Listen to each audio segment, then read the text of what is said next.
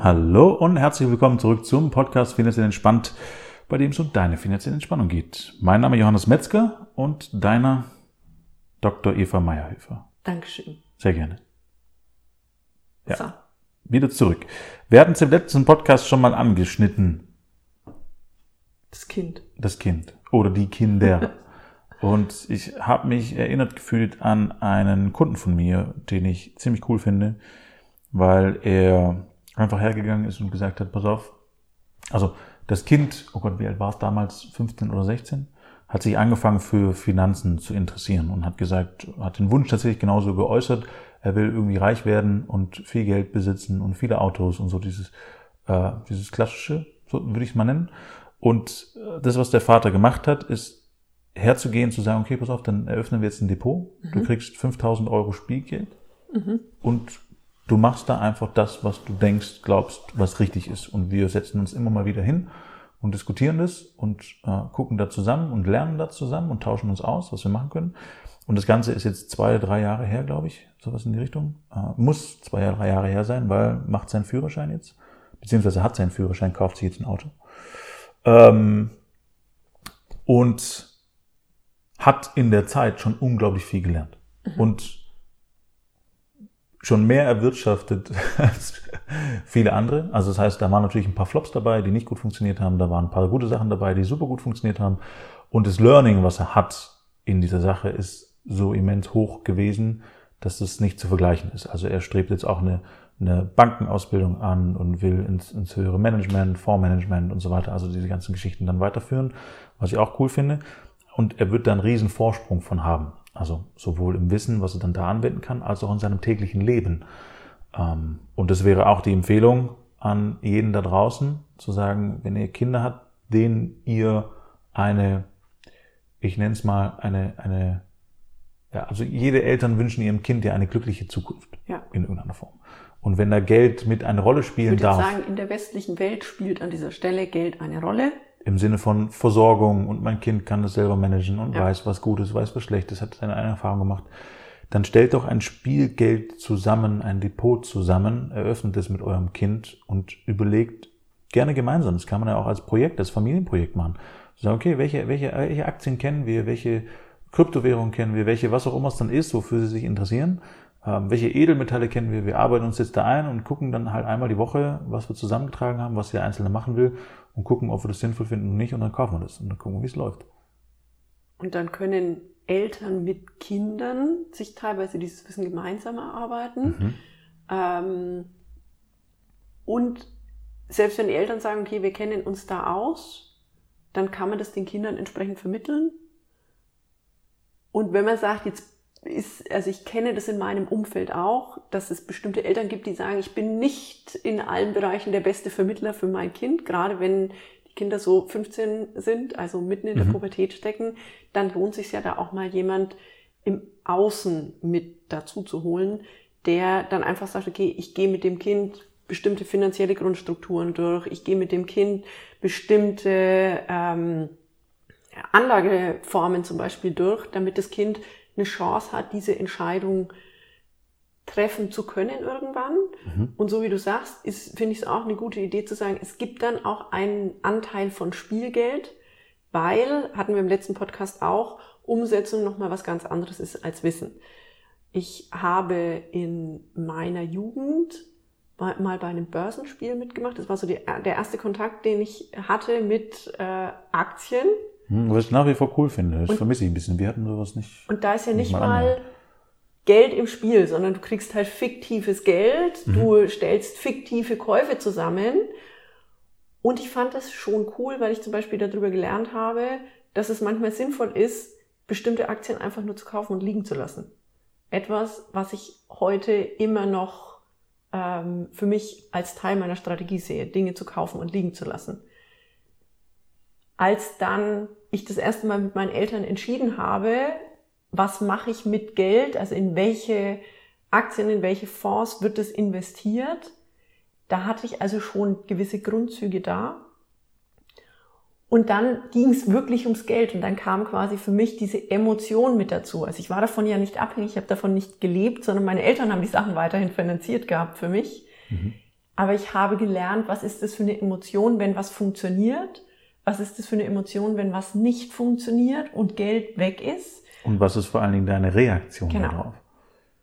Das ist so das Entscheidende. Wie ist deine Reaktion darauf und sich da auszuprobieren und kennenzulernen, ist mega. Also ich habe einen, hab einen schönen Spruch im Sinne von Geld ist ein Spielbild, Spiel, Spielbild, Spielfeld, ähm, auf dem man sich als Mensch unglaublich gut kennenlernen kann mhm. und auch verbessern kann.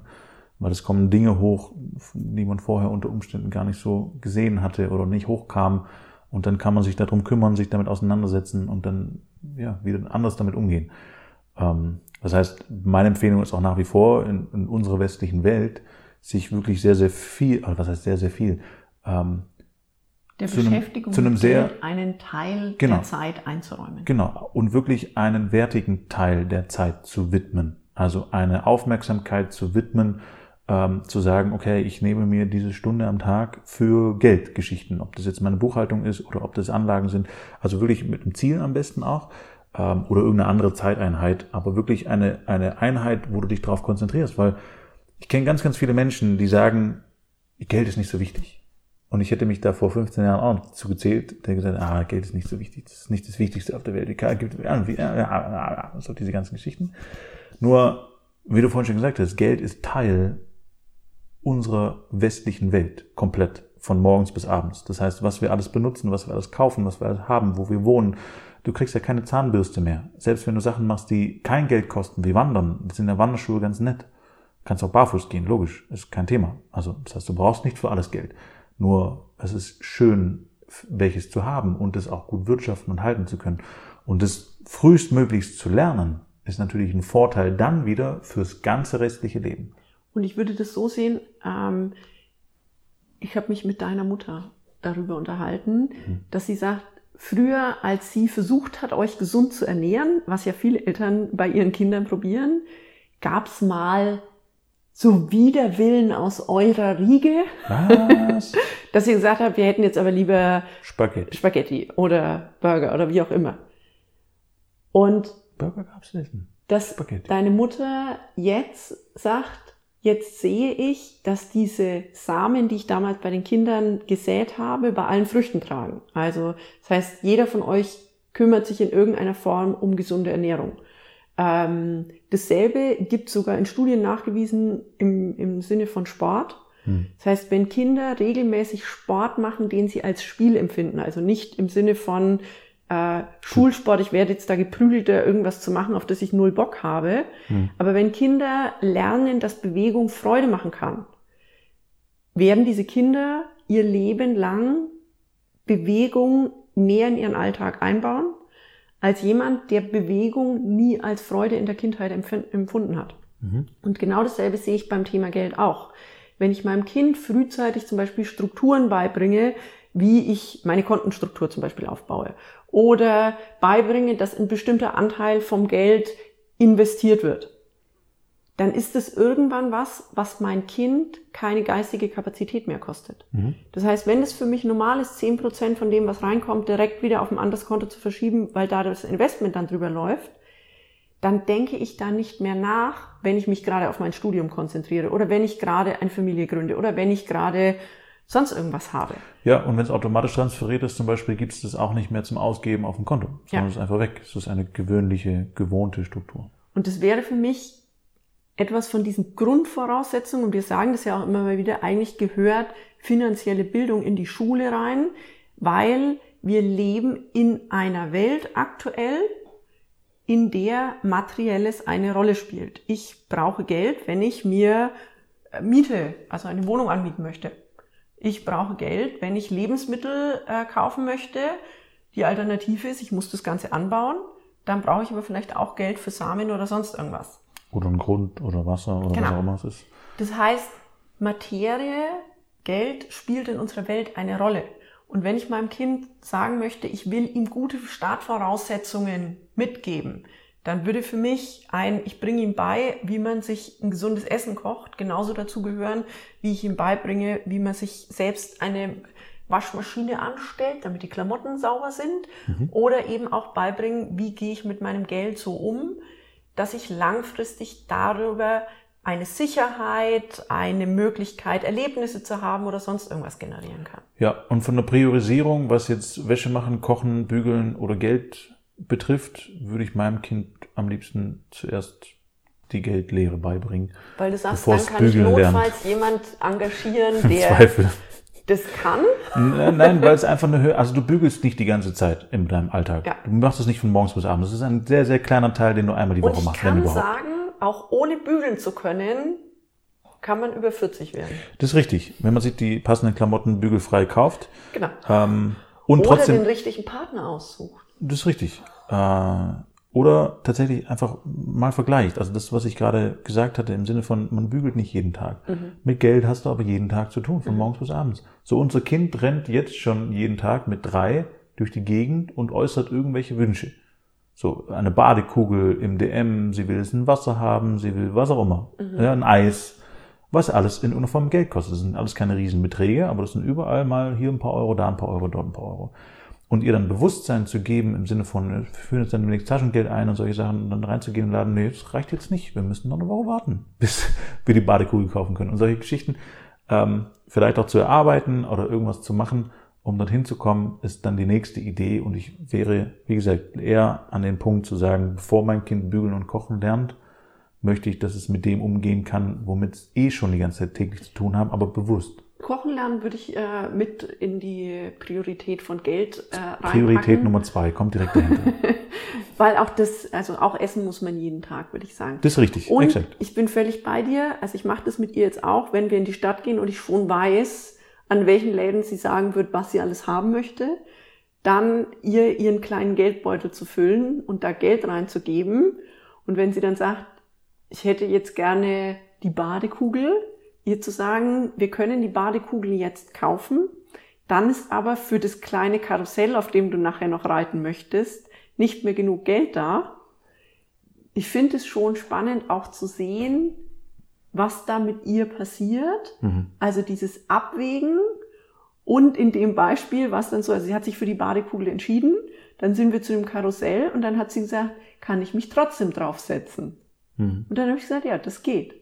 Und dann hat sie quasi gesagt, okay, dann ist das Erlebnis von, ich setze mich drauf und ich kann danach noch in meine Badekugel, also in mein Wasser, Erlebnis. Badewasser, ja genau, reinsteigen, dann ist mir das mehr wert. Mhm. Und damit bringe ich ja meinem Kind auch für ganz andere Bereiche wieder eine Priorisierung bei. Mhm. Ja. Also man kann beim Thema Geld anfangen und für ganz viele andere Lebensbereiche was lernen. Und bevor du jetzt abschließt, mhm wenn jetzt jemand sagt, ich hätte das gerne für mein Kind, ich hätte gerne eine finanzielle Bildung für mein Kind, mhm. wahlweise, wenn der Erwachsene sagt, ich habe da jetzt auch nicht so viel Background, auf den ich zugreifen kann, oder wenn der Erwachsene sagt, ja, Geld in meinem Leben, ich weiß, dass das wichtig ist, ich habe mich damit immer beschäftigt, ich will meinem Kind dieses Wissen gerne vermitteln, aber ich mag das gerne in andere Hände geben. Wie kann der mit dir an dieser Stelle zusammenarbeiten? Also zum einen gibt es natürlich die Möglichkeit auch für Jugendliche das Finanzcoaching oder auch für Kinder online zu buchen, ähm, wenn es passt natürlich, wenn mhm. sie zu jung sind oder zu speziell, dann auch gerne als äh, Einzelcoaching einfach da einfach anfragen an investment at finanziell-entspannt.de. Ich ähm, kann das nur unterstützen. Also ich hatte jetzt auch kürzlich eine Anfrage fürs Finanzcoaching von einem 16-Jährigen, ähm, der da mega begeistert war und da mitmachen möchte. Und ich auch gesagt habe, ich kann es nur unterstützen, weil ich das total super finde, wenn man sich da früh mit auseinandersetzt. Das heißt, ich bin da gerne bereit, äh, auch viel Zeit aufzuwenden, um ja, die Jungs und Mädels an dieser Stelle da tatsächlich voranzubringen und vorbereiten, zu, also vorzubereiten auf ihr Leben. Ähm, genau, und dementsprechend einfach anfragen und gucken. Und gäbe es auch die Möglichkeit zu sagen, okay, wenn jetzt eine Familie sagt, also die Eltern sagen, also wir haben uns mit Geld auch nie so richtig auseinandergesetzt, aber in der aktuellen Situation, mit dem, was jetzt alles an Umbrüchen da ist, würden wir das gerne machen und würden unser Kind gleich mit reinnehmen. Klar. Kannst du dir auch vorstellen, ein Familiencoaching, sage ich an der Stelle, zu machen? Ja, natürlich, klar. Ist ja auch immer so ein Stück weit notwendig, weil am Ende mit einem Kind müssen die Eltern immer in einer Form mitziehen, weil die müssen das Depot dann eröffnen, mhm. auch wenn, wenn das Kind da an der Stelle was machen will und einen Verfügungsrahmen hat oder und alles ähm, andere rechtlichen Geschichten. Rausgeht. Genau, richtig. Äh, und dann auch Entscheidungen treffen, die natürlich dann über das Budget der Kinder hinausgehen. Das wird dann vermutlich auch das Finanzcoaching betreffen. Ähm, ja, das ist halt auch ein Geld, das man ausgeben darf und bereitstehen hat oder haben darf, um das loszutreten, sozusagen. Das wird das Kind vermutlich nicht schon gespart haben. Kann natürlich schon sein, ähm, wenn es jetzt diszipliniert war. Meine Schwester, meine Kleine, war auch so, dass die immer gut im Geldsparen war. Ähm, kann sein, aber in der Regel sind die Entscheidungen von den Eltern zu treffen. Deswegen ist es immer sowieso ein Stück weit ein gemeinsames Coaching. Mhm. Man muss da nicht überall mit dabei sein. Ähm, wenn es die Eltern das überhaupt nicht interessiert als Beispiel, das Kind hat aber den Wunsch, dann kann man das auch ein Stück weit separiert machen. Ja, aber es ist schon schlau, das ein Stück weit in Kombination zu machen. Und da kann man definitiv viel lernen. Und mir ist gerade noch ein Beispiel eingefallen. Beim Lernen übrigens sind, ist auch so ein Punkt, ja, viele Eltern bereit, sehr viel Geld auszugeben. Mhm. Also das heißt für irgendwelche Lernhilfen oder Coaches, die dann nach Hause kommen und den, den Kindern Unterstützung bieten, was ich super sinnvoll finde auch an dieser Stelle. Und ein Finanzcoaching würde ich da wieder auf die gleiche, gleiche Ebene heben. Das ist so ein Riesenvorteil für den Rest des Lebens. Ich würde jetzt auch sagen, wenn, wenn Leute für die Schulbildung investieren, damit das Kind einen guten Abschluss hat, dass es irgendwann einen guten Job hat. Ja. Ich kenne Leute, die gut verdienen und trotzdem nie Geld haben. Mhm. Ja. Und da zu sagen, okay, ich bringe meinem Kind bei, wie es, egal wie viel Geld es gerade verdient, dieses Geld so für sich arbeiten lassen kann, dass es trotzdem auf ein anderes Level kommt, ist, glaube ich, eine gute Idee. So. Ja, absolut. Mhm. Gute Idee. So, dann soll es für heute gewesen sein. Vielleicht konntest du das eine oder andere mitnehmen. Uns es freuen. Und wie wenn gesagt, du noch Fragen hast. Wenn du Fragen hast, auch gerne schreiben. Bei Interesse auch investment at finanziell-entspannt.de. Äh, findest auch unter dem Podcast alle Infos, äh, beziehungsweise auf der Webseite auch einfach eingeben bei Google und bin mittlerweile ziemlich gut findbar. Gut, dann danke dir fürs Sogar Zuhören. auch auf Instagram. Ja, das ist richtig, immer aktiver. ähm, dir alles Gute, eine schöne Woche und wir hören uns nächste Woche wieder. Ja? Bis nächste Woche. Ciao.